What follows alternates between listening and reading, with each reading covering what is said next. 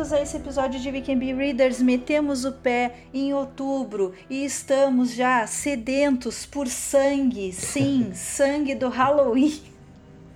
O Regis está rindo porque é verdade. Ele está ah. preocupado porque a gente está assim, com ganas. Botando o pé no mês do horror. Regis, nível de empolgação para esse episódio. Uhul! Maravilhoso. Eu gosto de gente que pega a minha vibe e continua não, assim, né? Eu não consigo ser extremamente efusivo, não, assim. Mas é, é, é empolgante. Eu, eu, eu, vou começar já de, dizendo que eu estava mais empolgado até alguns minutos atrás, Lely Rubira. Aqui a gente faz uns exposed também, né? Tem que rolar. É, aí eu, eu por, por, um acaso, por um acaso acasíssimo, antes de, de a gente começar a conversar, estava esperando o, o, o para quem não sabe, a Lely necessariamente tem que fazer. Sabe a criança que precisa fazer um xixi para sair de casa, qualquer coisa? É a Lely. Eu é. preciso fazer. Antes de qualquer atividade que eu vou ter um tempo para me dedicar, eu preciso fazer xixi. Mas vai lá. Expose. É isso, é isso. Então, é, não, essa foi uma parte só do esposa. Então. É, aí, enquanto a Lely estava lá preparando o corpo para aguentar a nossa maratona do, do horror aqui, eu, eu passei pelo, por um story da Lely no Instagram, da Suelen Rubira. E aí, no story tinha umas perguntas, né? Ela ficava respondendo lá umas curiosidades, né? Aquelas brincadeiras de curiosidade. E ela primeiro me desapontou, me deu uma desapontada leve, quando ela disse que alienígena, que perguntava, né, a sua opinião sobre alienígena, então era o negócio. Ela disse, é, alienígena nunca vi, então por enquanto não sei nada sobre isso. Ponto negativo. Segundo ponto negativo. Culpa do Sagan. Segundo ponto negativo, fantasma. Dela diz assim, ah, até lá em filme é divertidinho, mas não existe. Aí você acabou comigo, porque a gente vai falar hoje, Sueli Rubira. Mas eu não preciso acreditar em fantasma para gostar deles. Lely, você destruiu o negócio aqui antes da gente começar. Então, assim, eu tava muito mais empolgado. Quando eu vi que você tava muito cética em relação ao terror, eu disse: não, a Suelen tá como diria o Edgar Allan Poe lá no.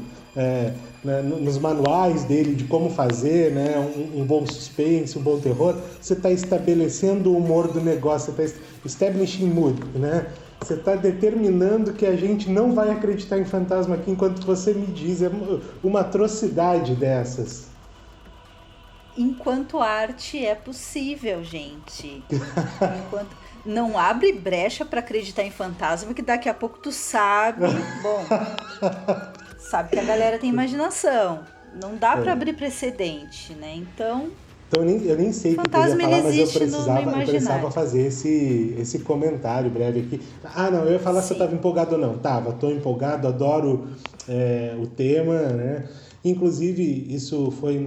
A, gente, quando estava conversando, né? É, o que, que a gente faz, o que, que a gente não faz, a gente pensou na questão do, do horror, do terror e tal. E eu percebi, uma coisa que eu, que eu vou querer conversar aqui depois com você, é que eu nunca li nenhum, achei que nunca tinha lido, pelo menos depois vou falar sobre isso, nenhum livro de terror, de horror de, de autores na literatura brasileira.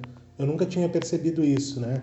E isso, inclusive, vai se tornar um desafio para mim, né? Porque daqui para frente eu quero tentar descobrir um pouco mais sobre isso, porque eu estou muito acostumado com o cinema, mas eu nunca percebi que eu passei longe da literatura, né? De, de terror, ficção. Uhum. Então, é, é uma coisa que para mim vai ser bem interessante descobrir ao longo das nossas conversas aqui, porque a gente já combinou, inclusive, que se esse episódio for bacana, a gente vai tentar repeti-lo de outras formas, outras vezes, né? Uhum. Fazer o horror ser recorrente. E a sua, e a sua empolgação, Suelen Rubira, como é que tá? A minha empolgação tá ótima. Para uma pessoa que não acredita em fantasmas, eu tô a mais empolgada do rolê, sabe? Ótimo. Eu sou a a tipo a militante Halloweener, né? Poderíamos Pronto. dizer assim. Feito. Gente, assim, então, e aí, claro, a gente decidiu o tema e tal, e aí tu para pra pensar, nossa, eu não leio tanto horror assim. Hum. Eu não vejo tanto filme de horror assim. E aí eu fui catar umas coisinhas assim teóricas, mas só para dar uma como é que eu vou dizer? Foi para dar um norte, assim, se eu encontrar algum trecho interessante. E eu acabei achando um livro muito legal que se chama Horror Fiction in the 20th Century, do Jess. Peraí, gente. Jess Nevi, Nevini. Ai, minha letra, gente. Minha, minha letra é terrível. Nevins, tá? Jess Nevins, agora eu entendi. E eu pensei que era um livro meio antigo, assim, mas não, ele foi publicado esse ano, então infelizmente ele não tem tradução ainda. Uhum. Só que ele é muito legal, porque assim, ó, o autor deu. Claro, todo, todo livro que abarca um século, e muitos territórios, ele perde no seu detalhamento, às vezes numa boa contextualização, mas esse cara, ele juntou história de horror de tudo que é lugar do planeta. Tem Brasil, tem, a, tem toda a América Latina, tem a Ásia, tem Oriente Médio, tem tudo aqui, tá? E ele vai falar, inclusive, que essa questão do horror, ela remonta, se a gente quiser, a gente vai na Bíblia, né? Uhum, que uhum. tem horror lá bastante, se a gente parar para pensar.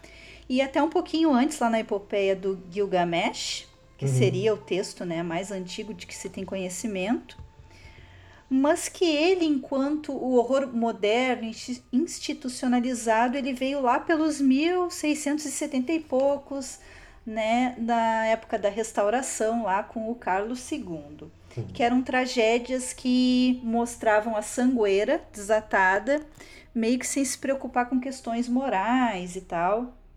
Porque aí que tá, né? Eu queria saber, tá, eu não consumo tanto horror ou eu quero uh, trash, filme trash horror? Eu tô tendo uhum. essa referência. Uhum. Era essa a minha dúvida.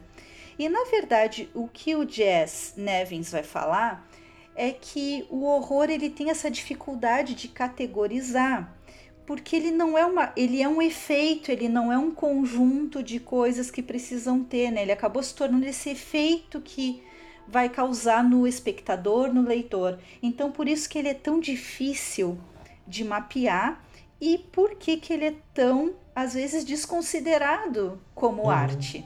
Uhum. Porque se a gente pegar os caras que ele. Os caras e as mulheres, ele fez também um mapeamento da, da literatura queer de horror, que foi bem interessante. Então ele foi para tudo que é canto, tá? É muito legal.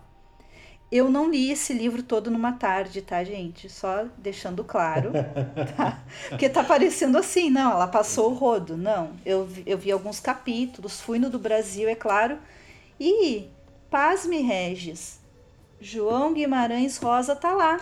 Nossa, nunca imaginaria. Graciliano Ramos, com insônias, delírios, não sei o que, tá lá. Lia Luft, Boa. tá lá. Boa. Imagina. A gente nem imaginar isso. Sabe, até enquanto você estava falando, eu estava pensando em categorias, né? Porque eu também dei umas olhadas por aí, eu, não, eu, não, eu acabei não indo em nenhuma literatura uh, especializada, específica sobre isso, mas também dei uma olhada sobre definições, acabei parando num, é, num artigo bem legal, depois eu até, até tento buscar ele aqui no, no computador, que eu não estou lembrando o nome do autor, mas é um artigo bem interessante, também falando sobre literatura, de, de horror, de terror e tudo mais. Eu me lembro que tinham duas categorias bem distintas, assim, que ele dizia que são talvez dois grandes campos né, do, do, do horror na contemporaneidade, que é aquela onde a gente tem a coisa do sobrenatural, do, né, uh, do, do, que não existe, do onírico em alguns aspectos e assim por diante, uhum. e outra do real. E eu nunca tinha parado para pensar o quanto esse medo do real é, ele está ele tá, ele tá diluído né, em, em, muitas das ficções que talvez a gente já tenha lido. E eu vou dizer para você, a gente Sim. leu, eu vou chegar nisso. Né? Mas é, uhum. é, interessante a gente pensar nisso. Ele realmente está diluído ali. O medo do, do real não é só aquele medo da morte como algo é, do, do, uhum. do, de uma outra ordem que não a do real, digamos assim. Né? Então é interessante isso. Quando você falou no Graciliano, eu nunca tinha pensado. Mas quando você falou, eu pensei, é mesmo. Talvez talvez especialmente por essa realidade muito muito específica, né? Assim, muito dura e assim por diante. Interessante. Gostei dessa definição. Uhum. E ainda tem uma parte que ele vai comentar assim das fases, né, de um horror. Ele, claro, traz essa noção de que a literatura não segue as caixinhas dos períodos, né? Existe uma certa tendência em determinado período, mas aquilo não é fixo. Tinha autor que escrevia novos horrores e outros que ainda se prendiam às coisas mais antigas.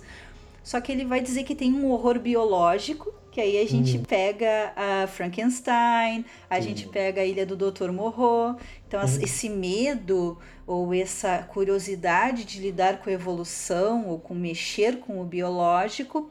Uhum. E outro terror que iria então para essa coisa psicológica ou mais o sobrenatural, do fantasma, ficaria uhum. mais nesse campo assim. Então, eu, como não li todo, né? Gente só li um capítulo e depois eu fui pincelando algumas coisas, porque eu achei muito sensacional isso, sabe? Tentar dar o mínimo de espaço para as outras localidades.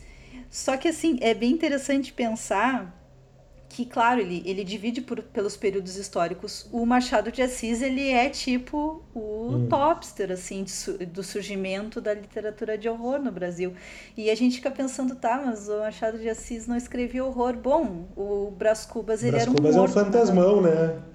Sim, exatamente. E outra coisa, eu acho muito legal que por exemplo, né? Ah, hoje nós vamos aprender o realismo, tá? Estamos hum. entrando no realismo.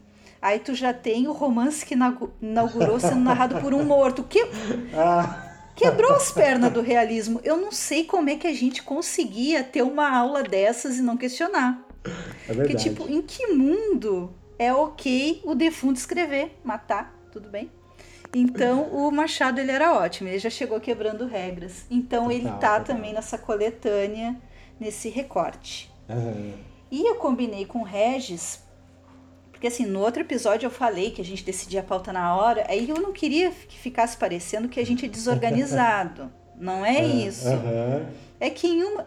Regis, fica quieto. Eu vou te demitir para valer e tu não vai para Acapulco, que tu já tá, tá com a passagem comprada. Tu não vai ir. É que de uma semana para outra acontecem várias coisas, surgem outros tópicos, vários livros são lidos de uma semana para outra, então tudo pode mudar. Eu posso é ler um livro muito legal de hoje para amanhã e dizer, Regis, quarta-feira, na minha mesa, vamos lá, né? Isso pode acontecer. Mas dessa vez eu tô super cronogramática. Cronogramática, Temos, belo, belo termo. Estamos cronogramático, né? Começamos então com as referências de livros, depois partimos para a praia lá do Regis, que é os filmes, depois damos dicas e Regis até assim surgiu agora falar alguma coisa das pinturas de repente. Cê, não sei cê, se tu tem muita fonte sobre isso. Eu, tô, eu, tô, eu tava pensando, quando a gente estava conversando, estava pensando em duas coisas, né? Tava pensando que, é, para falar de pintura, acho que a gente fala de uma maneira mais ampla sobre isso, que tem uma estética uhum. do medo, né? Talvez uma estética. Eu acho uhum. que quando a gente fala sobre terror e horror, tem um, um outro termo que é, é, que atravessa tudo isso que é o medo, né? E, e, talvez por isso a gente tenha essas ideias, né, daquilo que é o medo do real e o medo do ficcional, essas duas grandes categorias que eu estava querendo dizer ali, né, o sobrenatural como ficcional. Né, vamos chamar de ficcional. A gente não está aqui descreditando quem acha que o fantasma existe de verdade, né, e assim por diante. Mas é que isso é considerado ficcional, então aí para quem é, para quem pode ficar beiçudo com isso. Então, a ideia é essa, a ideia é essa, né? São duas grandes categorias, uma é o real e a outra é o ficcional, e tem o medo, né? O medo do real e o medo ficcional. E, e, e eu, eu penso, eu vejo, né, especialmente no, no cinema, que a, essa estética do medo, ela é ancorada em alguns dos grandes preceitos, talvez, ali da, da dos medos para a psicanálise, né? Se a gente parar para pensar, o, o, Freud, quando ele vai falar lá no, no mal-estar na civilização em especial, né, ele, ele vai falar um pouco sobre esses medos que a gente tem em relação ao mundo, em relação a gente mesmo, que causa esse mal-estar, né? quais são as raízes lá, sei lá, da angústia e assim por diante. E, e tudo isso tem a ver se a gente parar para pensar, já está instituído um pouco aquela ideia né, da pulsão de morte, da pulsão de vida. Então, tudo está dentro dessa espécie de, de grande dicotomia que precisa de uma homeostase, né, que precisa de um, uh, de um balanço, digamos assim, entre vida e morte, mas a morte está ali presente. Então, acho que a morte a morte é um dos grandes medos né, da, da existência, assim, é o morrer, é o desaparecer. Né? E, e, e é engraçado que, no final das contas, a gente para para pensar que um dos grandes medos, por exemplo, em relação à, à, morte, é o nosso próprio corpo. Né? E aí eu lembro muito do. Você falou em pintura, eu lembro do retrato uh, de Dorian Gray. Né? Talvez seja um dos, um, um, dos textos né, do horror, que eu não sei se está numa grande categoria de horror, mas para mim parece. Né? Um dos textos do horror que é bem interessante. O cara olha o retrato dele, para quem não conhece, né? e o retrato dele tem. O retrato dele envelhece por ele, grosso modo. Né? E, e, aquilo é um, é um medo absurdo do, do, da morte, né? Do, do, do, envelhecer, de perder o corpo jovem e assim por diante. Né? E tá ali, quando ele vê, ele. Vou fazer spoiler aqui, não, não é spoiler. É, quando ele vê, então ele vai acabar envelhecendo e morrendo junto com, com o retrato que está se desfazendo, né? ele se desfaz também. Então, esse talvez seja um dos grandes medos, né? o, o, o corpo em relação à morte. Né? É, talvez o, o, um, um, dos outros, é, é, é, um dos outros medos, é os outros, literalmente, né? o mundo externo, então tudo aquilo que tem ao meu redor. Né? E aí eu penso naqueles medos, medos muito reais, assim, como os assassinatos, o, as violências, de maneira geral, que a gente falou bastante, a gente sempre fala. Então, o que, que o outro me causa? E até aquela coisa da, da barbárie alheia, né? O que, que o outro, como esse bárbaro, como esse sujeito do outro lado, e assim por diante pode me causar. Né? O que, que ser invadido me causa? O que, que a fantasia sobre ser invadido me causa? Né? Então eu acho que essa é uma das outras duas grandes categorias que a gente vai ver nessa estética, uh, estética do medo, estética do horror e do, e do terror. Uh, e, e, e, talvez a, a, própria, a própria subjetividade, a própria ação de si sobre mesmo, que é a coisa mais do enlouquecimento aí, eu acho, né? que, é um, que é um outro campo é você a, coisa do, do horror psicológico, né, de você surtar, você não saber o que, que é realidade, o que, que não é realidade. Então são, são três grandes é, espaços dentro de uma grande categoria que me parecem que são fundamentos para a gente pensar a estética do medo, né? E aí a gente, é, eu, eu, eu, lembro sempre que eu lembro da Mary Shelley, né? Sempre que eu lembro de Frankenstein, eu lembro que é uma, para mim, é uma novela, é um, é um, é um romance que ele é extremamente visual, assim, ele tem, ele é, ele é muito paisagístico, né? Ele tem uma coisa que é baseada, inclusive, pelo baseada, assim, orientada, né? E assim por diante, inspirado, eu diria, é, nas artes plásticas também, né?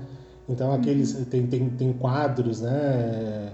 É, fantásticos lá que, que da, da, relação, por exemplo, do, do, do sujeito, do humano com a natureza, né? Que, que vão dar o tom assim imagético lá do, do, Frankenstein. Eu acho que esse é um dos medos, é você não conseguir controlar aquilo que está externo a você, naquele caso a natureza, né? Eu acho que o próprio monstro representa muito isso em alguns aspectos. A gente tem várias leituras bem interessantes de Frankenstein, mas eu acho que uma que a gente pode fazer é essa, né? A impossibilidade de você controlar uma força da natureza. Isso é um grande medo né, uhum. né, da humanidade.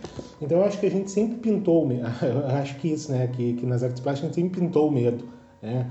Muito uhum. que a gente coloca nos quadros é o medo, muito que a gente coloca nos filmes, na literatura e assim por diante. Então eu diria que tem esses três grandes espaços que a gente vai acabar falando aqui, né, desses, desses atravessamentos, dentro dessas duas grandes categorias, né, que, que é o real e o ficcional. Uhum. Então tá. Seguro, segundo cronograma roteirinho lindo, começamos então com os livros. livros. E eu quero que tu comece então, que eu sei que tu já fez anotações e perdeu tudo, inclusive. então, vamos lá. Se perdeu nelas. O que, que, que eu fiz, né? Eu fiquei pensando, o que, que eu já li, então, que poderia ser considerado é, terror. Depois eu vou entrar no assunto Stephen King, né? O King é um, é um caso bem à parte para mim, assim, mas eu a quero começar dizendo... A gente pode perder vários ouvintes porque pode. Eu, por falar do King. Pode. Mas tá bom, ai, já tem só os fiel, os mano de guerra aqui com a gente. Vamos, o pessoal vai entender. Vamos lá, Regis, vamos, sem culpa. Eu, eu comecei pensando no Lovecraft, né? Eu, foi, foi a primeira referência, assim, da, daquele, que, que, aquilo que é reconhecido como horror cósmico, né? Que é, é, é, muito legal, eu acho muito interessante, porque é uma mistura realmente do cósmico, né, da, da daquilo que tá, tá é, que não é compreensível ainda porque a gente não alcançou de alguma forma, é, com, com uma espécie de sobrenatural também, né? E aí eu fiquei pensando que eu nunca li nada do Lovecraft, né? Não, eu, não, eu não comecei falando isso para dizer que eu li, comecei dizendo, dizendo isso para dizer que eu não li nada. E, e, eu imagino que esse talvez seja um dos grandes referenciais que a gente vai ter sobre um dos fundadores do horror moderno, digamos assim, né, do horror contemporâneo, é, que eu fiquei pensando muito que é importante que a gente leia. Aí eu lembrei, né, fui lembrando de outros textos e pensei no King, foi o segundo que eu pensei, não foi o primeiro. Então eu fiz essa introdução para dizer que eu pensei em Lovecraft antes dele. E depois pensei no King, e aí pensei, eu amo os filmes que são é, baseados né, nos livros, são organizados a partir dos livros do King. Né. Por exemplo, Cemitério Maldito, né, talvez seja um dos meus filmes favoritos até hoje, né, por, por toda uma memória afetiva em relação ao filme, é, é, por, por, por, ter uma estética muito, muito interessante para mim, que é uma estética. É, é ela, é, ela é sangrenta, mas não, não é absurda, assim, né? Ela tem, ela, é, ela tem uma medida bem interessante. Eu lembro que um dos filmes mais assustadores da minha vida foi o Cujo. Né? Eu passei anos com medo de encontrar um cujo na, na rua, de encontrar um cachorrão. Né? Anos, anos, de verdade, com medo de, de encontrar. Eu me lembro uma vez, eu estava com, com, com os camaradas numa banda que eu tive. É, a gente estava indo para casa de um deles, né? uma das primeiras bandas que eu tive, que é da Livre a gente estava indo para casa de um deles, que era no Largaúcho. E aí a gente, era Navegantes, na verdade, passando Largaúcho, a gente estava atravessando Navegantes, meio perto da madrugada, né? E a gente deu de cara numa maldita encruzilhada com um cujo, né? um cachorrão, né? daqueles no maior estilo cujo eu, eu congelei. Eu lembro que eu congelei na época, né? Então eu acho legal a gente perceber o quanto que essas coisas realmente nos tocam na, na fantasia, né? Assim, o quanto é interessante a gente pensar é, que a gente é, acaba desenvolvendo né, uma espécie de é, nova possibilidade de percepção das coisas a partir desse fantástico que é oferecido né, nos filmes e tal. Então, tudo isso para dizer que eu gosto muito do King, né? Gosto muito do King no cinema. E aí eu tentei ler livros do King. Teve uma época que eu tentei ler os livros do King porque eu gostava muito do King no cinema. E eu não conseguia passar da metade dos livros, né? De todos eles, de todos que eu tentei ler. Eu tentei ler uns quatro cinco. E mais, mais para mais para frente, agora eu voltei nas torres. Né? Eu tentei de novo com as torres lá. E gente, não dá. Não sei porquê. Não sei porquê.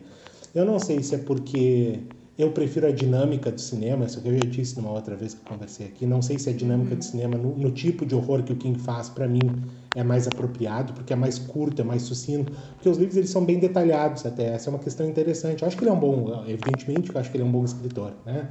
Mas não dá para mim, porque me parece que falta um pouco da dinâmica. Né? Não sei se alguém mais sentiu isso sobre ele. Você tentou ler o King também, né, Lely? Tentei não consegui, assim. Também quero, é estranha. Sentiu? Outros livros assim dele que eu peguei, tipo, realmente não fluiu. E aquele conto que eu te falei. Então, se alguém aí já leu Sala de, de Autópsia número 4, é o conto mais trouxa que eu já li na minha vida, sabe? Tipo. Conta, conta ele pra gente, é, vai lá. Eu vou contar. Ai, puxa, sempre acaba eu tendo que falar dessas coisas. Ai, se... Eu, eu tô pedindo para ela contar porque ela tava, ela tava perplexa com o final do, do conto, né? Eu acho que é muito, é muito apropriado que você conte o conto e conte o final é, que, que você não acreditou que ele pudesse ser como ele é. Eu não acreditei mesmo que, que, que fosse serião, sabe? A pessoa sentou a bunda na cadeira para escrever aquilo, mas vamos lá. Então, o conto basicamente gira em torno das impressões desse homem que está deitado, né, numa mesa de autópsia. O Regis, ele tá se deliciando com essa história, ele tá me olhando com uma cara. Se vocês pudessem ver, vocês iam ter noção, e tá se divertindo muito.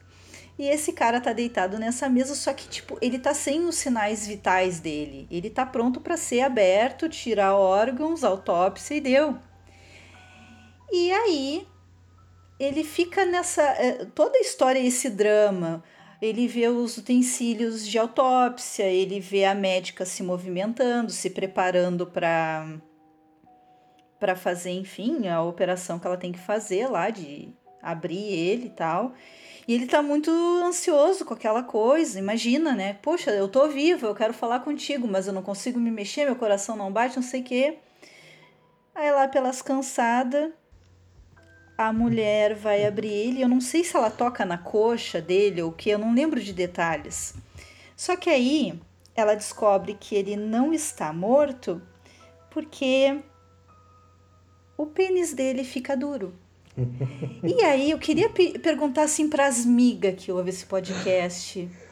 Um pouco falocêntrico demais, né? Tipo, que... sério, assim, tipo, cara, não. Sabe, tipo, Salvo é muito escroto, mano. Acaba de... Salva pelo pinto. Ai, tipo, nada mais homem do que isso, né? Meu pinto me salvou. Cara, não dá. Regis, tu enquanto homem, o que, que tu tem a dizer sobre esse conto? Sério, assim, abre teu coração. Eu tô, eu, tô, eu tô pensando que eu acho. Você me perguntou mais cedo, né? Não, não me lembro qual é o nome da doença e que, que faz isso e tudo mais. Uhum. Eu não tenho certeza. Eu passei aqui agora, eu dei uma, uma, uma googlada aqui rapidinho. Talvez catalepsia. Né? Não tenho certeza se é ah, é isso, sim. mas pode ser. Eu tem esse enrijecimento mas... do. Uhum. Tem, tem esse enrijecimento dos membros, né? O sujeito fica lá como se estivesse morto, mas na verdade ele não está morto está presenciando toda a situação ali, toda, todas as sensações, inclusive, pelo que eu entendi aqui. Eu, eu diria para você que é o seguinte, né? Se, se fosse eu, provavelmente a última coisa que eu teria nesse caso é uma ereção. Né? Assim, eu, eu, tô, eu tô prestes a ser. Tota... Exatamente. É que assim, não, não, não dá, não, não dá para fazer esse julgamento fetiche alheio. Né? Eu não sei, daqui a pouco se, se, se, se, deu muita sorte de, além de tudo, ser um sujeito que eh, sente que essa situação é excitante o suficiente para que ele tenha essa, essa reação prazerosa aí, né? Isso é tudo prazeroso para que tenha essa reação é, de excitação. Agora, eu, particularmente, acredito que a última coisa que, eu, que, eu, que, que aconteceria organicamente com o meu corpo, nesse caso, era ter uma ereção. Né? Mas eu, eu, eu, eu, eu quero deixar claro que não é só isso que é o problema para Lely, né? O problema é a maneira como ocorreu a ereção, que para ela também é inacreditável e que talvez seja um dos, um dos motivos pelo qual o texto é tão assombroso e tão fantástico para ela. Conta pra gente, Lely, qual é o problema da ereção? O grande problema é o seguinte, o conto ele tá indo numa vibe que tu fica pensando, minha nossa, uh, vai acontecer alguma coisa com esse cara, ninguém vai descobrir que ele tá vivo e tal. É que, tipo assim, gente, homens tendo ereção, tipo, cara, isso é tão a, a história da humanidade. King, tu podia ter feito melhor, cara, podia.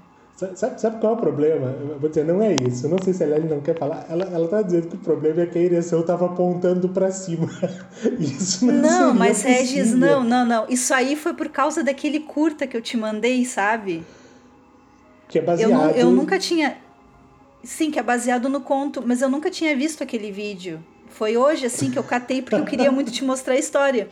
Só que, tipo assim, nesse curta-metragem eles conseguem piorar, porque inclusive anatomicamente é impossível ficar daquele modo, sabe? Tipo, então ele é horrível em tantos sentidos. Mas foi, o, o problema era no, no curta, não era no conto em si. No conto não deixa muito curta, detalhe de que jeito que ficou, sabe? Só que, ai, não Começamos o tá episódio bem, sobre tá horror bem. com coisas tipo maneiras horríveis de acabar um conto. Não dá, gente. Mas pode ser, pode ser isso, né? O horror, o horror ali pode ser a coisa falocêntrica, não sei. Ver um pinto pode ser uma coisa abominável para muita gente, eu suponho. Né? Acho que está dentro das categorias terror para algumas pessoas. Porque para mim acabou de uma forma cômica, sabe? Para mim deu o efeito completamente contrário. Não estou defendendo o King, eu não li o conto. É, me parece uhum. muito ruim de verdade, assim, pelo que você está falando. Mas será que, que o horror não tem um pouco de cômico também? Um dos meus filmes favoritos, um dos meus filmes favoritos de longe, é O Ataque dos Tomates Assassinos. Né? E é um filme que, teoricamente, é de longe, assim, é um dos meus filmes favoritos de todos os tempos, né? É, ele é cômico. Ele é cômico, são os tomates gigantes amassando e arrancando pedaços das pessoas pela rua. Quem acredita em tomate assassino acredita em fantasma, em alien, tudo. Tudo, passa por tudo. Os fantasmas assassinos, o que, que, que falta? Então tá, Regis, a gente tá pegando a tua vibe aqui. Eu, então, é isso, né? Porque eu, eu, eu, particularmente vejo o horror muito relacionado com o absurdo. né?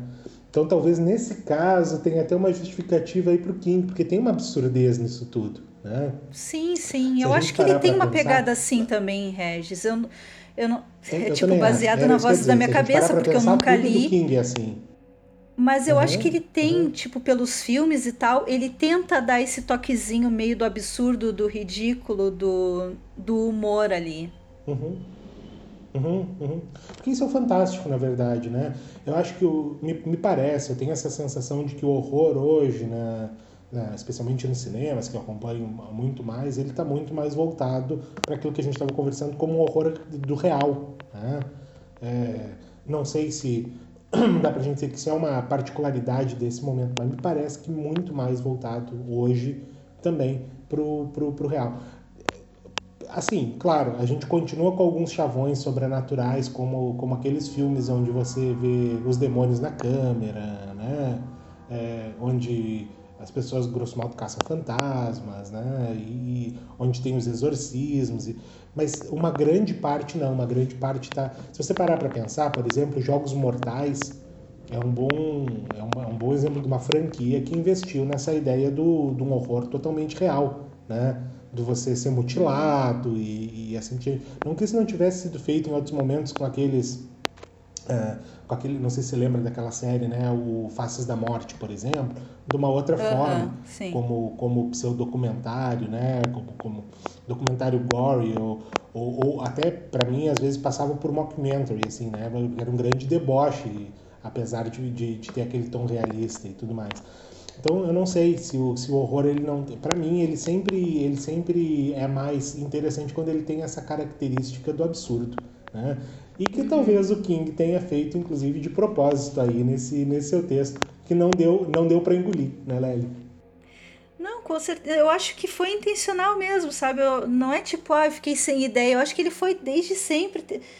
Mas é que, não sei, eu acho que é, deve ser uma coisa assim, estou cansada da sociedade falocêntrica, não aguento mais isso. É. Então, levei para esse tá, lado. Deixa, assim. deixa eu voltar, já que a gente está falando dos livros, eu já estou pulando lá para os filmes, deixa eu terminar a minha, a minha, o meu raciocínio aqui dos livros e eu já passo a bola para você, para depois a gente poder seguir tá. lá para os filmes, porque eu achei um site, que é um site bem legal, que se chama Biblioteca do Terror. Né? É, o endereço é bem fácil, bibliotecadoterror.com.br. Né? Tem diversos, inúmeros sites por aí e, empreitadas né, em outras redes sociais, que não só é, internet afora, é, com conteúdo fantástico né, sobre, sobre horror, sobre terror e tudo mais. Mas isso eu achei muito interessante porque ele está bem atualizado, ele tem post, tem post de hoje, para você ter uma ideia. Né? Ele vai buscar na, em, em editoras bem legais, que estão com umas publicações bem bonitas, como a Dark Side. Né? A Dark Side vai ter livros incríveis, é um assim, né? de é um luxo, né? De, de, de organização das edições e, e tudo mais. Então eles é, é um site que está bem atualizado, vale a pena ver para quem tiver interesse. Mas eu cheguei ali porque eu fui procurar então quais eram os livros brasileiros de terror, quem eram os escritores brasileiros que escreviam terror de acordo com quem estava pensando isso, né? E aí eu achei um post aqui que se chama Os 60 melhores livros brasileiros de terror da década de 2010 a 2019. Eu achei fantástico, né? porque isso deve dar para a gente uma boa ideia de quem são, primeiro, os novos escritores, né? É, e quem são os escritores de terror e que tipo de terror é esse no Brasil. Eu fiquei curioso né, para saber, será que eu já li algum livro de terror? E aí eu comecei a escanear essa lista aqui, né, dar uma olhada para ver quais eram os livros de terror. E aí, Suelen Rubira, para o meu espanto, eu não conhecia basicamente ninguém são autores que, na sua maior parte, não são aqueles autores é, é, muito conhecidos, né, da, da, dos grandes círculos e tudo mais, mas eu já tinha ouvido, inclusive, falar sobre alguns dos livros, né, ah, já tinha ouvido ah, gente comentar, né, e fiquei muito curioso, inclusive, para um que eu parei aqui agora, que se chama Peixeira e Macumba, que é de um cara chamado Pablo Amaral é, Rebelo, né, que é de 2018. E eu vou propor que a gente leia quando a gente tiver um tempo esse, porque eu tô louco para ler. Então eu queria ler junto com você. Então chama Peixeira e Macumba. Ele me pareceu muito legal pelo argumento, né? Ele tem um review aqui que é bem interessante. Então tem toda a lista com, com os livros com um pequeno review aqui, né? Uma pequena resenha. para falar do, do, do, livro e tudo mais. E aí eu continuei escaneando essa, essa lista, e uma coisa que me chamou a atenção foi, evidentemente, não existem tantas escritoras quanto escritores. Né? É, uhum. Isso, isso eu, quando eu digo evidentemente, não é porque é tipicamente masculino ou qualquer coisa do gênero. Digo evidentemente porque é comum que a gente veja menos escritoras, infelizmente, né, do que escritores. E, e eu acho engraçado isso, né, porque se a gente pegar a Mary Shelley mesmo, a gente já tem essa polêmica desde sempre, assim. É, como é que as mulheres se relacionam com esse gênero, né? Será que a mulher consegue escrever? Acho engraçado quando alguém pergunta isso. Será que a mulher consegue escrever um horror tão bom quanto quanto um homem, né? É uma pergunta que chega a, a, a, ser tão absurda quanto o pinto lá do, do King, né? No, no negócio. Exatamente. E aí Voltamos eu achei um, a essa coisa. Eu achei, voltamos a essa coisa. Eu achei um que é legal aqui, que eu também quero ler outra hora, que se chama A Vovó Chamou o Diabo para a Ceia, né? que é da Juliana Daglio, que também é de 2018. Então, é, é, talvez até no mesmo episódio a gente possa tentar descobrir os dois uhum. aí, fazer a leitura dos dois. Então, um escritor, né, homem, uma escritora mulher aqui, pelo que eu estou entendendo, são bem Mas... legais. Mas, só para chegar lá na frente, então, o 25 da lista é Assim na Terra como Embaixo da Terra da Total caríssima sentido. Ana Paula Maia. Total sentido. E aí eu fiquei pensando, li um livro então de terror, né, de horror brasileiro de uma escritora, né, é, de agora, né? O, é de 2017, o Assim na Terra. E aí continuei olhando a lista e já estava na cabeça que talvez eu fosse achar o outro, Ana Paula, e achei, Enterre Seus Mortos. Né? Tá uhum. aqui, Enterre Seus Mortos 2018, como o 18º dessa lista. Uh, uh, e aí, eu acho engraçado que nesse aqui tem uma resenha que, que ele diz o seguinte... Uh, Ana Paula Maia não é uma escritora de terror, mas seus livros carregam a essência do gênero. Seu estilo de escrita lembra o minimalismo e a crueza em retratar a realidade do Cormac McCarthy. Suas obras possuem vários personagens recorrentes, como Edgar Wilson, Bronco Gil, que convivem em um Brasil brutal e selvagem, onde a chuva é feita de sangue e cadáveres são colhidos da terra. Eu achei legal, porque ele diz assim, ela não é declaradamente né, uma escritora de terror, mas ela está aqui, como, como a gente estava conversando lá no início, né, como um dos sujeitos que carrega esse terror junto na, da violência. E eu acho legal, porque no, pelo que eu sinto né, sobre as nossas leituras ali do, do Enterre Seus Mortos, em especial, eu acho, mas assim na Terra também, mesma, mesma coisa talvez, é, que ali tem, tem uma relação muito boa entre o fantástico e a realidade, porque é totalmente real, uhum. até que não seja mais real. Né? Exatamente. Eu acho isso genial. Eu acho isso, eu acho que essa é uma das facetas mais bonitas da coisa. Então, isso é, é muito América já Latina, né? Aqui. A América Latina já nasce com esse com realismo uh, fantástico, realismo mágico nela, assim, meio que a gente já tá o que precisou ser construído esteticamente em outros lugares aqui já era algo recorrente pra caramba. E apesar da gente apartar um pouco o Brasil dessa coisa da, da construção do realismo mágico, do fantástico. Sim, assim porque por o Brasil, diante, né? ele se sente, sei lá, meio América do Norte às vezes. Quase Europa, né? né? Quase uma então, Europa, é, mas, sim. mas, é, mas é interessante. Então eu queria, eu queria chamar a atenção para essa, mais uma vez, para essa questão é, da, da, da, da, tem um nesse site tem um, um, tem alguns tópicos, assim, né? Que eles, são aqueles tópicos que nem que a Suelen escolhe, né? As a escolhe para a gente fazer as listas, né? Então ele tem listas temáticas, assim, ele tira do Si também aqui, né? É, melhores livros pós-apocalípticos, 10 crianças mais assustadoras da literatura de terror, é, indicações de livro com fobias estranhas. Então tem muito material legal aqui para quem quiser saber da literatura de terror e tem muito autor brasileiro, então ele tem uma categoria aqui que é índice de autores brasileiros, né? E aí nesse índice de autores brasileiros, eu passei o olho, não fiz a continha certinha aqui, mas deve ter mais ou menos uns 60 autores, né? E desses 60 autores que, que o, o, o site separou, é, uns 70% talvez sejam homens, né? Uhum. E o resto, as mulheres, esses talvez 30%, eles estão. Uh, eles aparecem né, em dois lugares em especial, que são duas antologias. As mulheres então escreveram essas duas antologias, basicamente. Não que não tenham autoras que escreveram seus livros ali, né?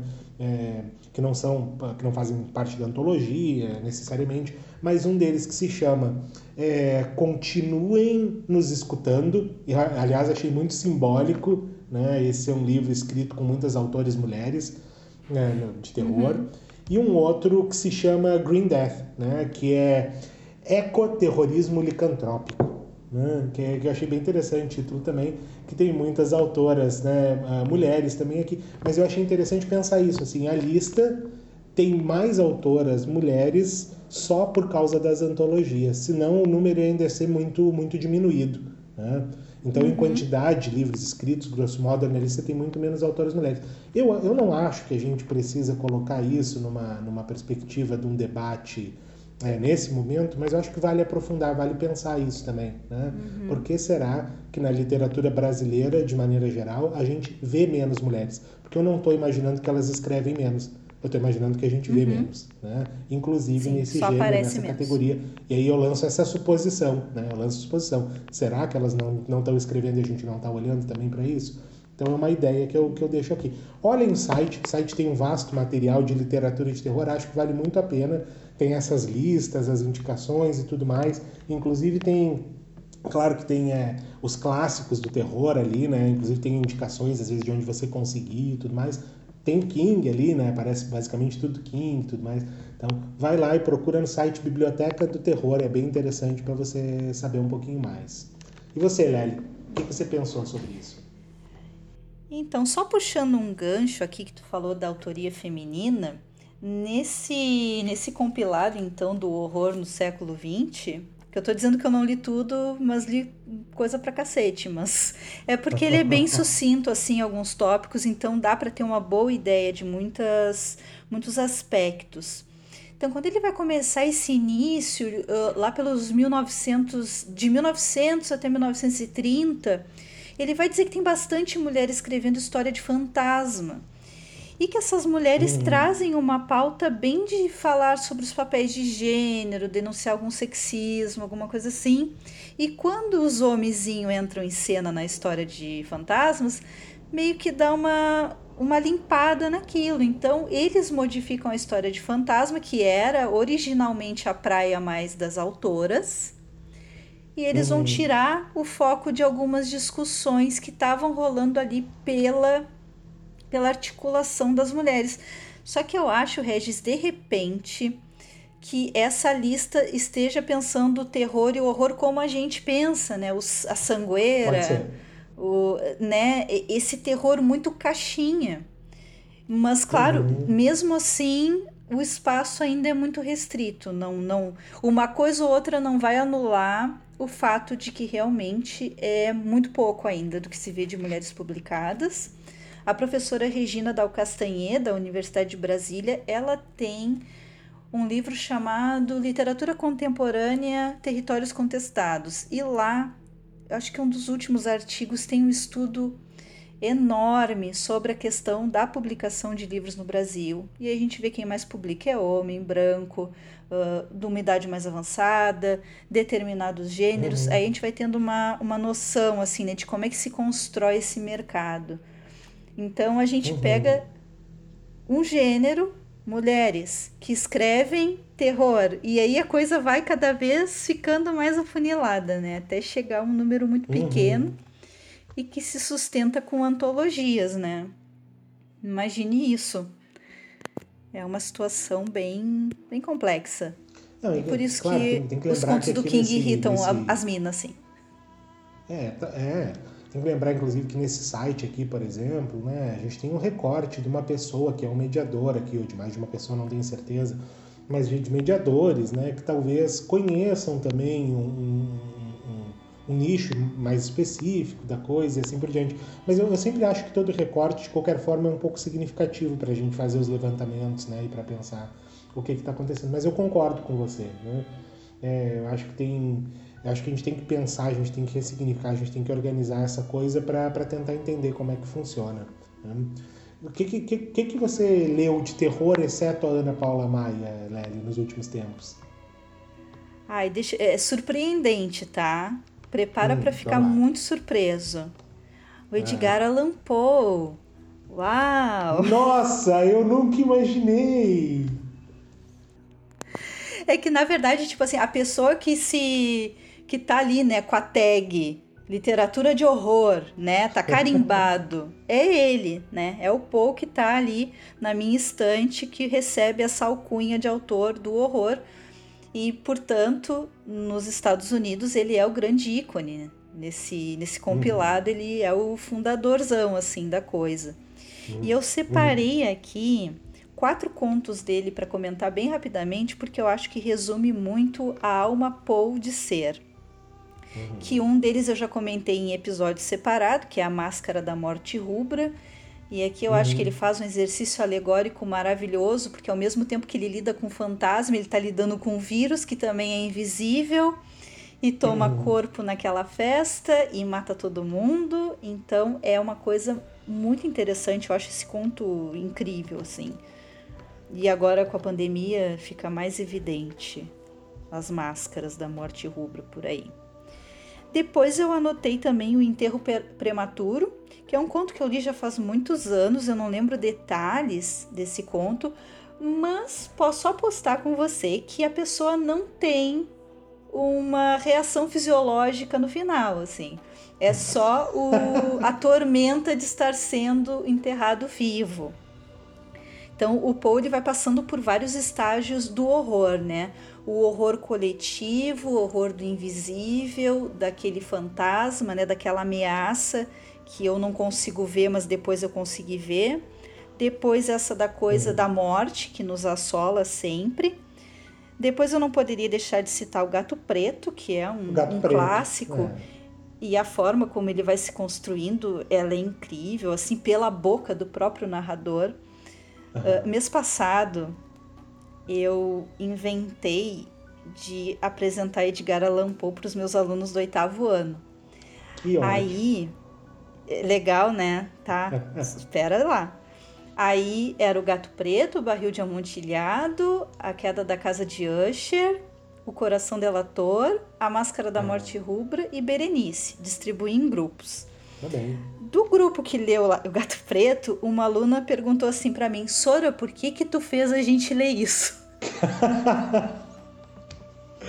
ela, ela não gosta de, desse tipo de história de terror, sabe? E aqui tem muito, ah, é machado, é sangue, não sei o que. Ela uhum. ficou bem tensa. E eles tiveram uma certa dificuldade de acompanhar a linguagem do Paul, né? Claro, eu fiz a tradução, tá? Não sou Sim. tão ruim assim. Traduzidinho bonito. Mas mesmo assim, claro, uma linguagem que eles não estavam tão familiarizados assim, tiveram que buscar algumas coisas no dicionário para saber o que que era. E, assim, tipo, ah, isso eu achei legal, mas confuso. Então, basicamente foi essa vibe que eu consegui, mas o Gato Preto uhum. realmente causou uma aversão bem grande numa das minhas alunas. Eu fiquei me desculpando com ela, assim, eternamente. Que eu não queria que ela tivesse passado por isso. Você sabe eu fiquei que eu pensando, tive... puxa, mas todo mundo gosta de terror. Então, é engraçado isso mesmo, né? Porque, primeiro, eu nem imaginava que fosse uma espécie de terror o que eu vou falar agora. Mas eu, eu trabalhei com um, um, um projeto, enquanto eu estava lá pela, pela UFPEL, trabalhei com um projeto com os meus alunos é, com David Lynch, né? Então eu levei para eles né, uma boa parte da filmografia ali do, do, do Lynch e a gente começava uh, com o Eraserhead, que talvez seja um dos filmes mais difíceis de Lynch ali para quem não não está acostumado, né? Porque é um filme bem experimental e tudo mais. E no final do, do negócio, eles todos estavam com os olhões arregalados assim, né? Porque a maior parte deles nunca tinha passado pelo Lynch, eram bem jovens, assim, gurizado do primeiro ano ele, da psicologia. Estavam apavorados olhando aquilo ali. E uma delas me perguntou algo muito parecido com isso. Por que, que a gente está assistindo isso? Porque a gente tem, tem aspectos ali, né, que a gente pode discutir ali, esse debate da psicanálise e tudo mais, mas isso é horror, isso é terror. Eu, disse, eu nunca tinha pensado nisso, que interessante, né? E aí depois a gente assistiu o Blue Velvet, né, o Veludo Azul, e, e uma da, da, das minhas outras alunas, né, é, ficou, ficou bem engatilhada, assim, ela disse isso é uma espécie de terror também, porque aí você tem aquele terror do real, né, do abuso, da violência e tudo mais. Então acho que a gente consegue achar terror em tanto lugar, né? Eu acho interessante essa perspectiva da Luna, porque talvez para a gente, eu não sei se rola uma espécie de sensibilização, né, Nelly? Mas a gente está tão uhum. acostumado com essa coisa ficcional, que, que também traz a violência, assim, que para a gente nem parece muito absurdo. Eu vou dizer para você, que um dos únicos motivos pelo qual o Paul me deixava angustiado era por causa dos olhinhos do gatinho. É, eu tinha, eu tinha uhum. muito isso ali no, no, Black Cat, né? Eu ficava muito angustiado com, com o gato sendo machucado, literalmente, né? Uhum. É, eu não sei se aquilo hoje afeta tanto, por exemplo, a mim, como um terror que me, que me tira muito do lugar, né? Então talvez a gente tenha essa ideia de que para a maior parte das pessoas vai ser tranquilo, né? Porque a gente já está acostumado, assim, né? de sensibilizar e tudo mais. Mas talvez uhum. para uma boa parte não. Até porque esse não é um terror tão comum, né? Esse que você levou do Paul para o pessoal. Né? Por que você não levou o, o, o corvo? O corvo. Ah, mas eles iam matar. O corvo é não, nem eu gosto tanto assim.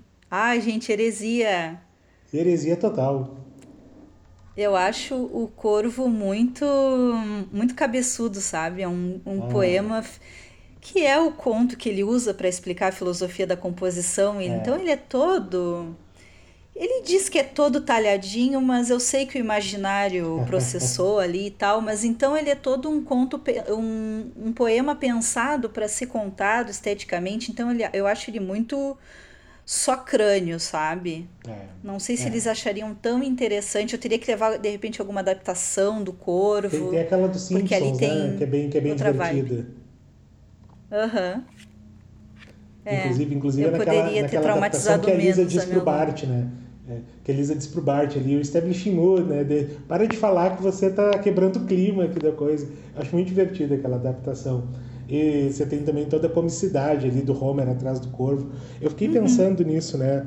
O quanto também uma, uma adaptação é, faz uma boa diferença. Porque eu, quando eu assisti a adaptação de Simpsons, que evidentemente né, tem, tem essa tônica da, do scratch, da diversão, né, e assim por diante, do humor, né, uh, eu, eu, eu comecei a ver o poema de outra forma. Uh, eu me lembro que eu via ele de uma maneira muito mais sisuda, assim, né, e, e depois eu comecei a ver o poema de uma outra forma. E o Corvo, o Corvo era muito mais trickster para mim, o Corvo era muito mais debochadão depois que eu vi a adaptação, né? Então eu acho legal a gente pensar nisso, assim, que, que o horror ele também é estabelecido, como o próprio Paul fala, né? Pela maneira como a gente se relaciona com o texto, ali, o que está acontecendo com a gente tudo mais. Mas eu achei legal você ter levado para os alunos, viu? Apesar de você ter essa reação relativamente adversa aí. É interessante a proposta, Lely. Mas agora tu falou da comicidade, tem uma adaptação do Corvo com Vincent Price, inclusive, que é o grande ator que interpretou as adaptações do Paul, que ela é muito engraçada. Sério, eles uhum. realmente não tentaram fazer o corvo ser assustador. O corvo ele era meio gordinho, assim, eu não sei te explicar, assim, é. era muito cômico, sabe? E pegaram um cara assim cômico para fazer o papel uh, do corvo.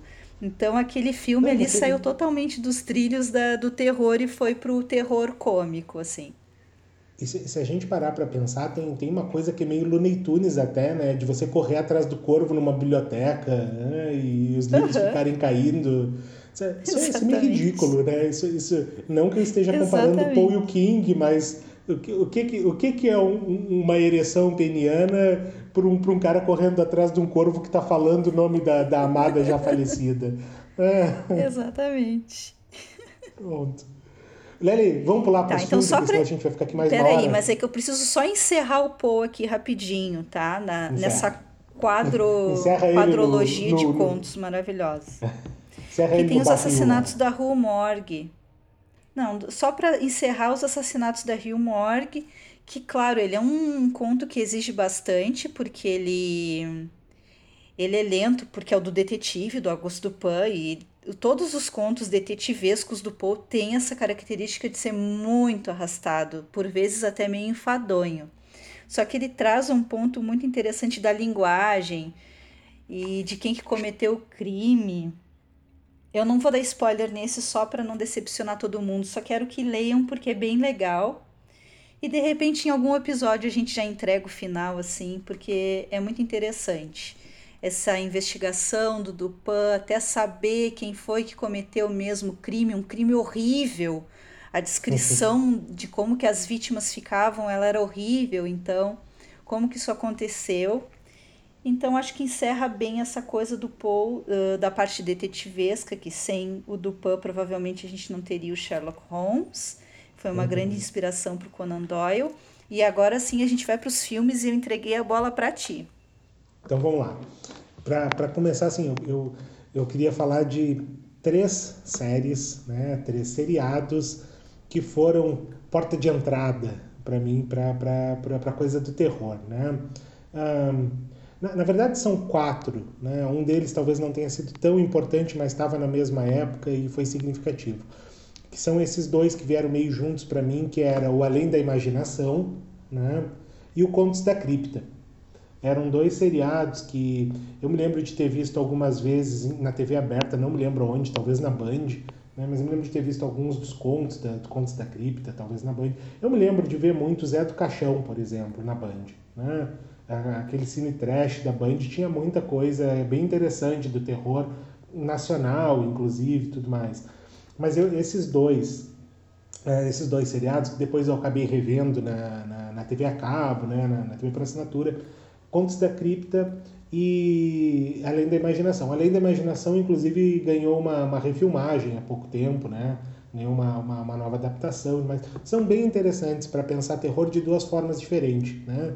É, de duas formas bem diferentes. Uma delas, aquela mais voltada para o sobrenatural, lá no Contos da Cripta, e aquela mais é, absurda, mais fantástica no, no Além da Imaginação.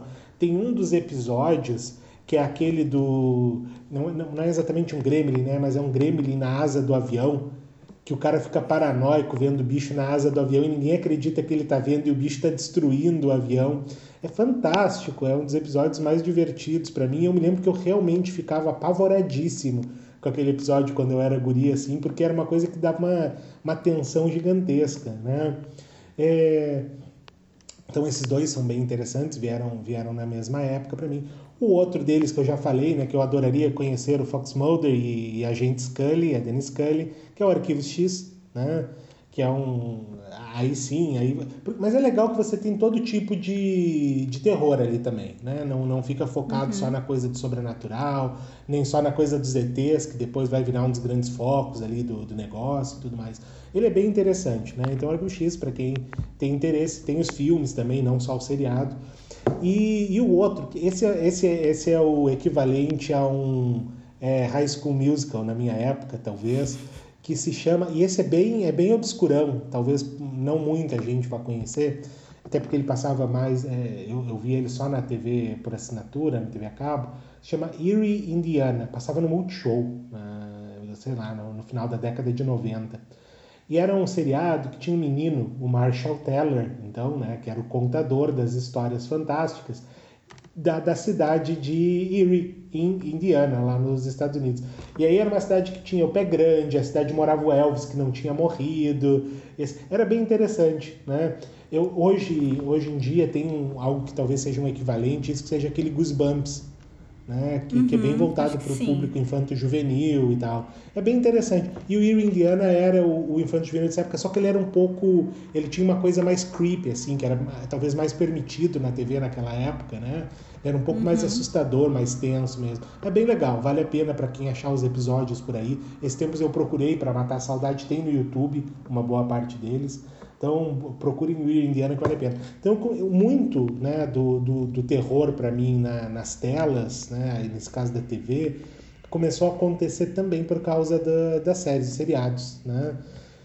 E depois os filmes. E aí eu vou, vou para ser breve aqui, brevíssimo, até porque eu acho que a gente pode dedicar muitos outros né, episódios para falar sobre muitos uhum, outros filmes claro. clássicos. Os King Vamos todos, vale a pena edições. ver. Né? Vale muito a pena assistir as coisas que foram é, gravadas a partir da obra do King. É, mas assim, tem três filmes por três motivos diferentes que eu quero citar aqui que são incríveis né, para quem, quem não conhece muito, para iniciar lá na, na coisa do terror.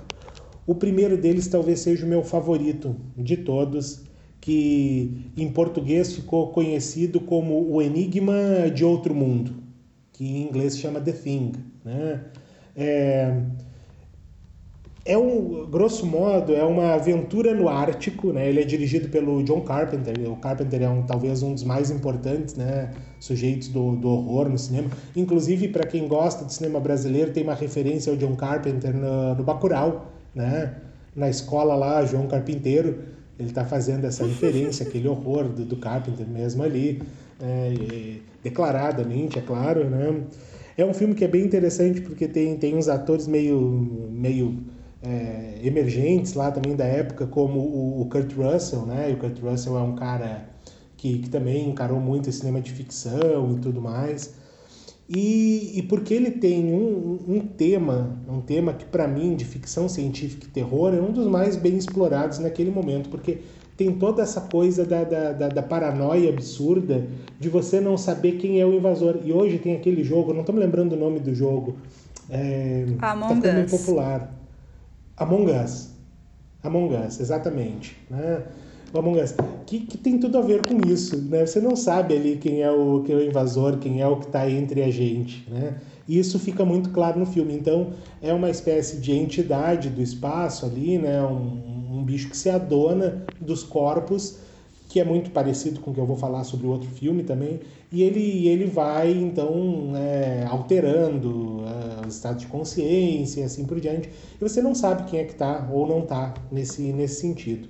Uh, do lado de lá da coisa, né? É um dos filmes mais interessantes que eu, que eu, que eu conheço nesse gênero ficção científica barra, barra terror, que me leva a pensar num outro que inclusive tem um, um Tá, tá lá naquele site que eu disse para você, né? O Biblioteca do Terror, é, que é o Invasores de Corpos, né?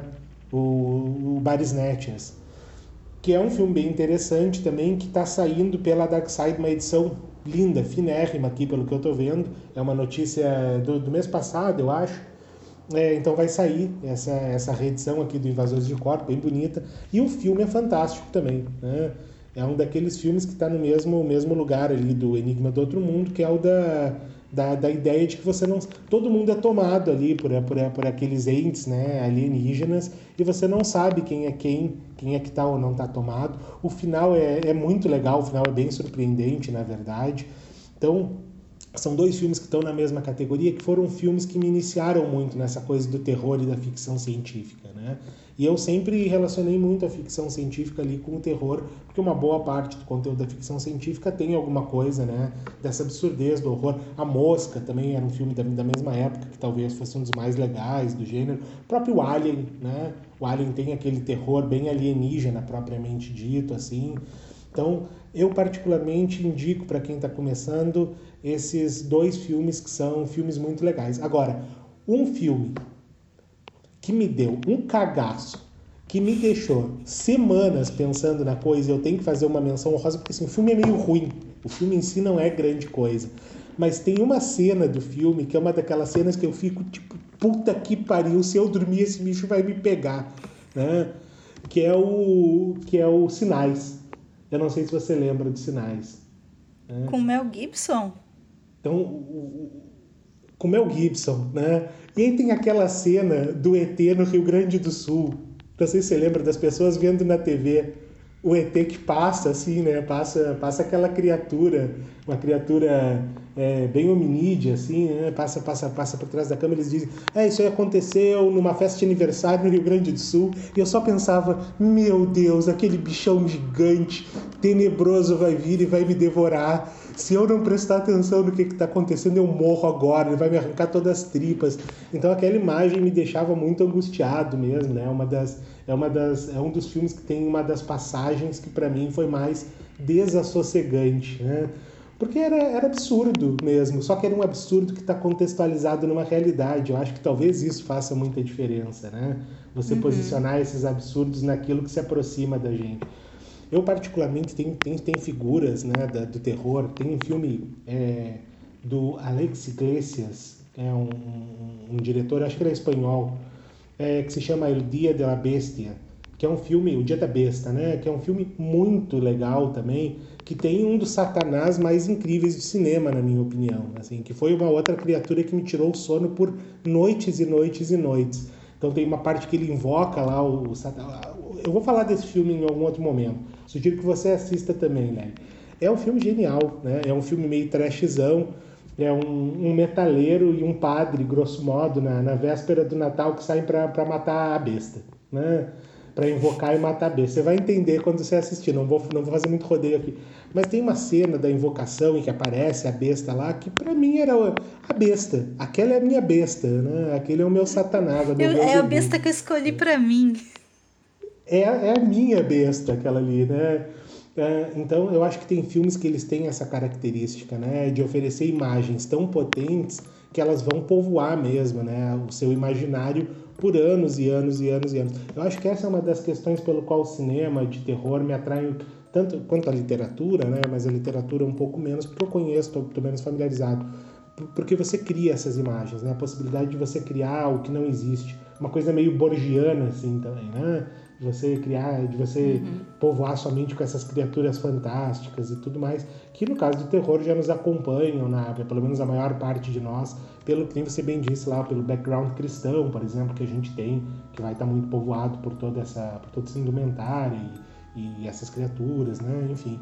Então, são, são, são esses filmes que eu queria recomendar, e já até recomendei mais do que eu queria, mas fiquem com, com Invasores de Corpos, Enigma do Outro Mundo, e sinais ah, até, né? Assistam sinais porque é bem divertido no final das contas. E você, Lely? Tá.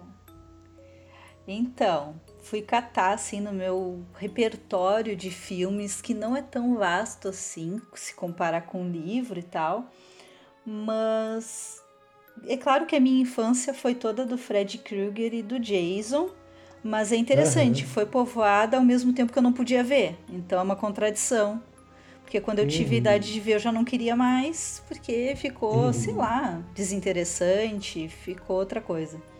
Mas às vezes eu gosto de. Sei lá, eu lembro que o Halloween é um que eu andei reassistindo não faz tantos anos assim. Uhum. Então, às vezes eu gosto de revisitar algumas coisas.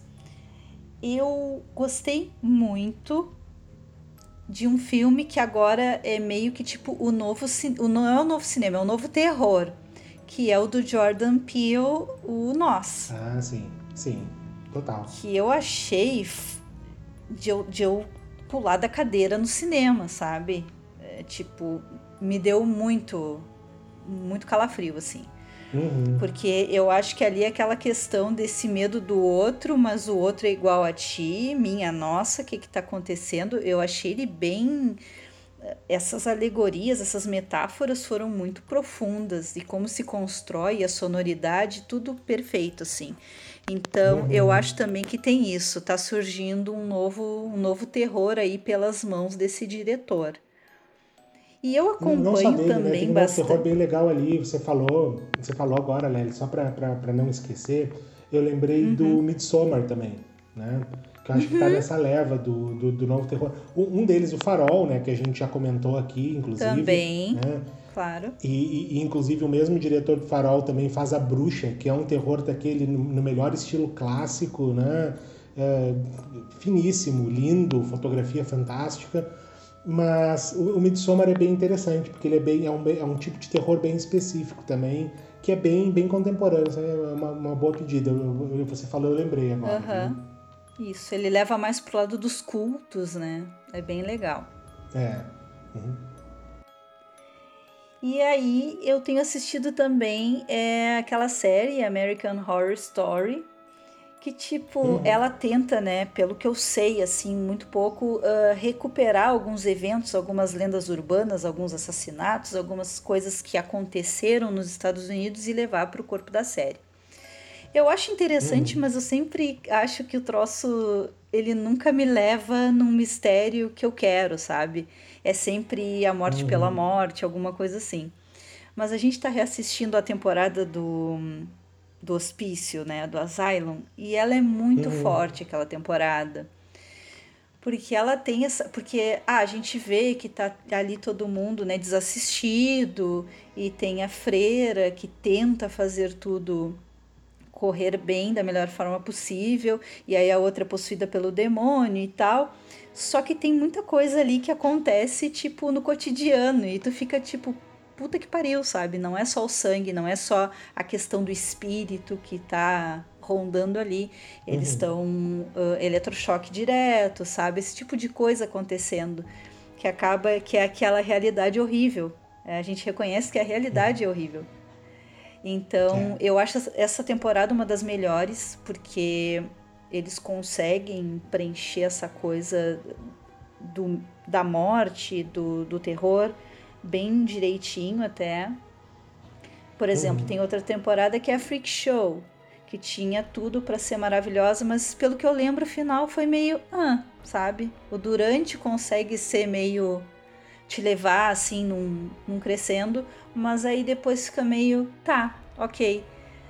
E tem essa temporada uhum. que é a 1984, que é um mix de, de referências e tal. Aí tem um cara ali que é um assassino. E é tipo, gente, anos 80, né? Então imaginem uhum. a estética do negócio é engraçado, é aquela coisa.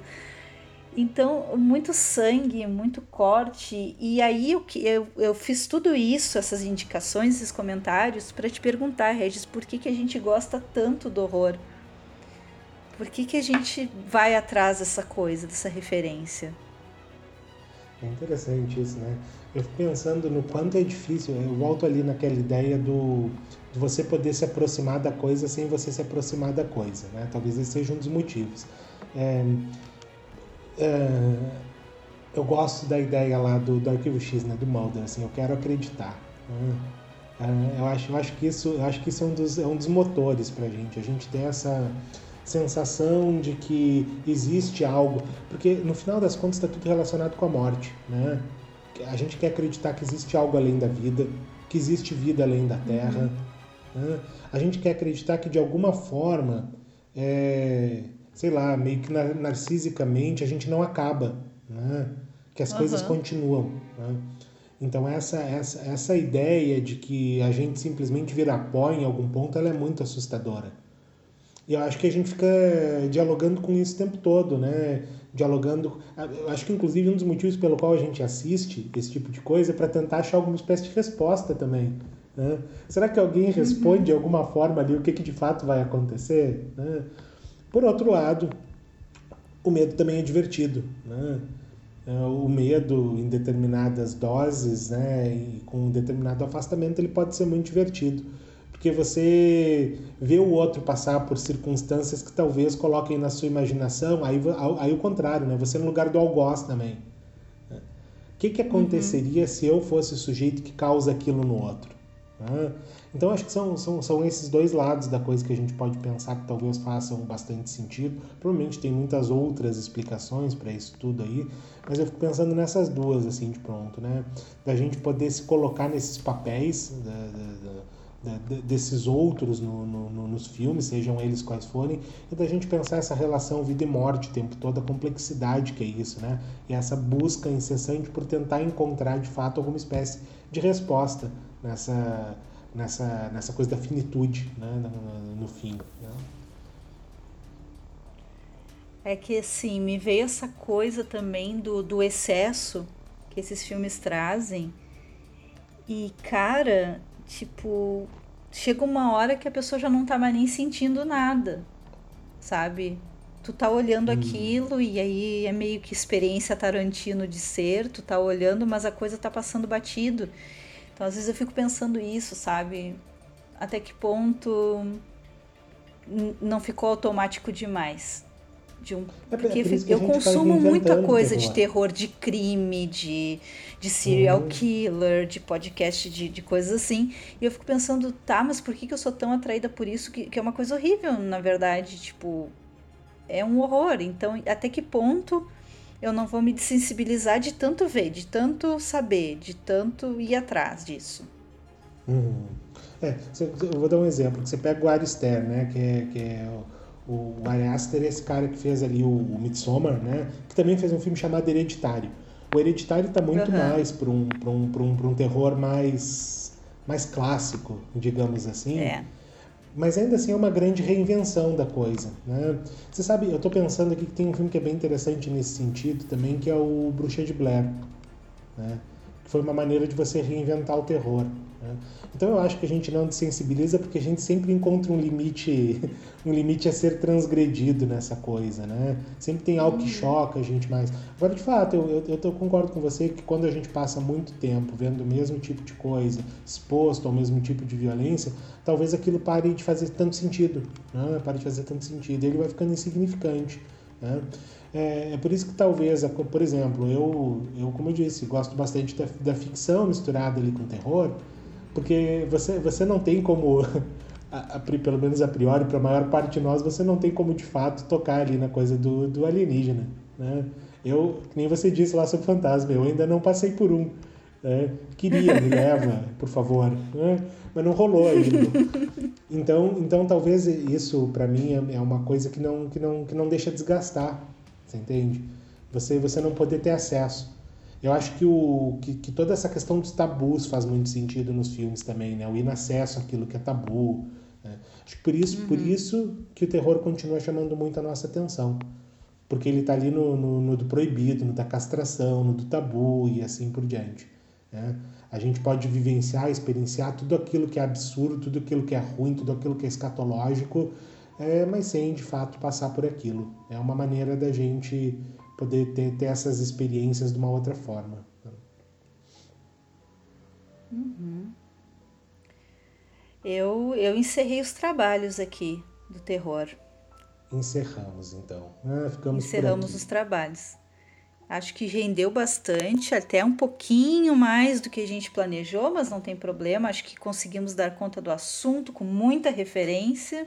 É, eu acho que isso, acho que esse é um episódio introdutório para a gente falar disso, né? Claro. a gente vai largando essas referências aqui e aí nos próximos a gente vem mais é, pontual, digamos assim. Né? Escolhe ali alguns livros, alguns filmes e, e, tenta dissecar eles um pouco melhor. Eu acho que valeu a pena para a gente introduzir esse universo, que é um universo que a gente nunca tinha explorado como gênero mesmo aqui na, nas conversas, né? A gente já tinha falado várias vezes de violência, mas não pontualmente sobre terror barra horror como, como gênero uhum. literário de cinema e tal. Acho que valeu a pena, Lely. Valeu a pena, então tá. Eu vou pensar na pauta do próximo episódio, fica Pronto. essa promessa. Nunca sabemos o que, que vai sair da minha cabeça. Ou se o Regis vai pedir, por favor, essa semana não posso. não, eu, já, eu tenho que me comprometer porque eu, eu ganhei férias já, né? Compulsórias Dia 20. Férias remunerada toda hora.